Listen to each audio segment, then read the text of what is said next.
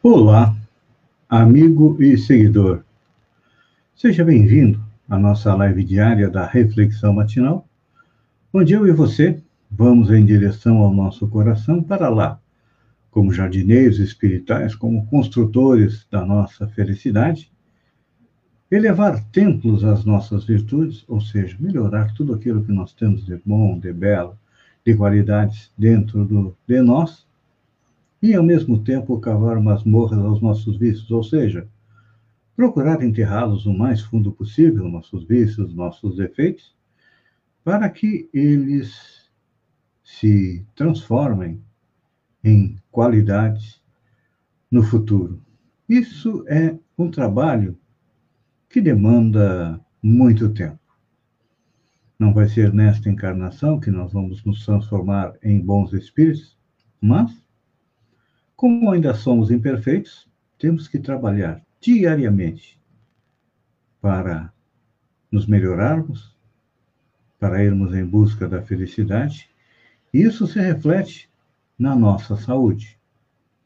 Saúde do corpo e saúde do espírito, porque as duas andam juntas. O corpo obedece ao espírito e tudo aquilo que o espírito pensa, que o espírito cogita, o corpo acaba refletindo. E quando somos tomados por sentimentos de ódio, de raiva, de medo, de desespero, de tristeza, de depressão, é claro que isso acaba se refletindo no nosso corpo e nós nos tornamos presas mais fáceis do coronavírus, que é impiedoso. No primeiro momento, ele fez com que retornassem à pátria espiritual os mais velhos, aqueles que tinham comorbidades. Agora, ele está passando o rodo, ou seja, está levando crianças, adolescentes, adultos e velhos. Estamos com quase 300 mil mortes só aqui no Brasil. Isso deveria acender o sinal de alerta na nossa mente para que respeitássemos os protocolos, todos. Mas, infelizmente, uma parte da população não está fazendo isso e precisamos estar como estamos hoje, na terceira semana sob lockdown, terceiro final de semana.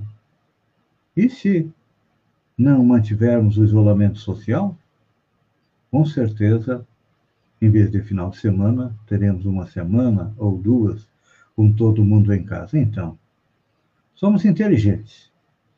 Vamos procurar respeitar as leis humanas e para que sejamos felizes, nós também precisamos é, compreender e conhecer as leis naturais, ou seja, as leis que regem o universo.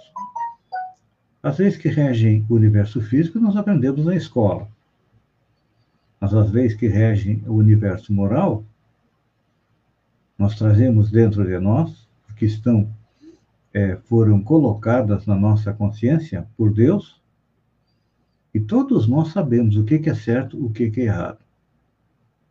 Se seguimos, vamos em frente. Se desrespeitamos, não existe perdão. O que existe é o quê? É nós nos readequarmos perante a lei. Por isso que Allan Kardec nos coloca na sua quinta obra, O Céu e o Inferno, onde ele traz o Código Penal da Vida Futura, que são trinta e poucos itens, que se nós colocarmos em prática, vão nos fazer evoluir, chegar à tão sonhada felicidade. Eu vou interromper um pouquinho, fazer um pequeno interrupção, porque eu tenho uma querida amiga que está chegando aqui, minha amiga Nega da Silva, um beijo no teu coração. Essa pessoa linda, maravilhosa, que com certeza está respeitando os protocolos e ficando em casa. Quem mais está conosco? A Mari Silveira. As duas, um beijo no coração e vamos continuar na nossa caminhada rumo à felicidade, lembrando que ela não é simplesmente a realização dos nossos desejos, não. Mas antes, a noção do que podemos nos satisfazer com as nossas reais possibilidades. Então, Voltando ao Código Penal da Vida Futura, cada um de nós recebe de acordo com o que fez, não só nesta encarnação, mas nas encarnações passadas. Então, como eu coloquei, o Código Penal da Vida Futura nos faz refletir a respeito das leis que regem o universo físico que nós aprendemos na escola, mas principalmente o universo espiritual. E não são poucas, não. Lembram que Moisés nos trouxe os dez mandamentos? Pois então, as dez leis morais são um reflexo dos dez mandamentos. E Jesus conseguiu compactar em dois, amar a Deus e amar ao próximo, mas ainda, como ainda não conseguimos fazer isso, amar a Deus nem amar ao próximo, nós precisamos conhecer as dez leis morais, que eu vou enumerar. Não vou comentar elas hoje, porque é, o nosso passo, espaço é pequeno, mas eu prometo que no futuro vamos conversa, conhecer cada uma delas, que são a lei de adoração. A lei de adoração é a lei que nos liga a Deus através do quê? Através da oração, que é um dos remédios mais eficazes para impedir a nossa contaminação pelo coronavírus. Mas por que, Feijão, tu está dizendo isso? Porque quando nós oramos, nós elevamos a nossa vibração e ficamos distante da vibração do coronavírus, que vibra muito baixo. O coronavírus ama o medo, a depressão, o pavor, a raiva, o ódio.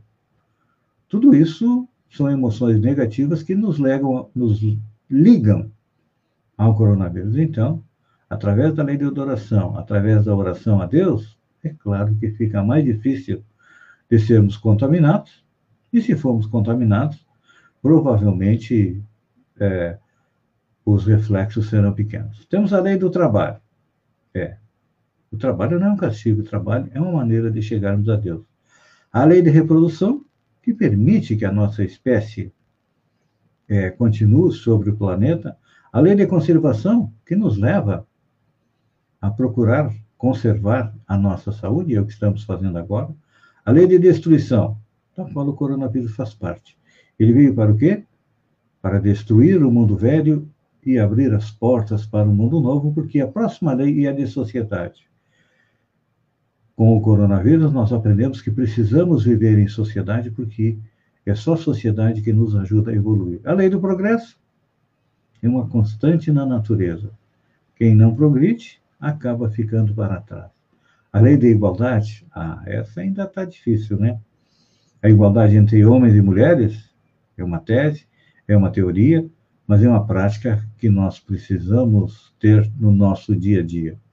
A lei da liberdade nos diz que somos livres, mas temos que ser responsáveis por aquilo que nós fazemos. E, finalmente, a última lei que engloba todas as outras é a lei de justiça, amor e caridade.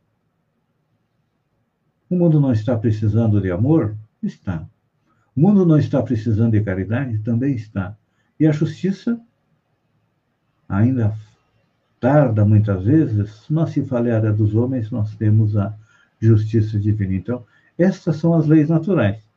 E se nós seguirmos, com certeza vamos em frente. Se não, vamos ter que passar por muita dor, por muito sofrimento. Quem mais está conosco aqui? A Zaníria Cardoso, um beijo no seu coração. E a todos, um bom sábado.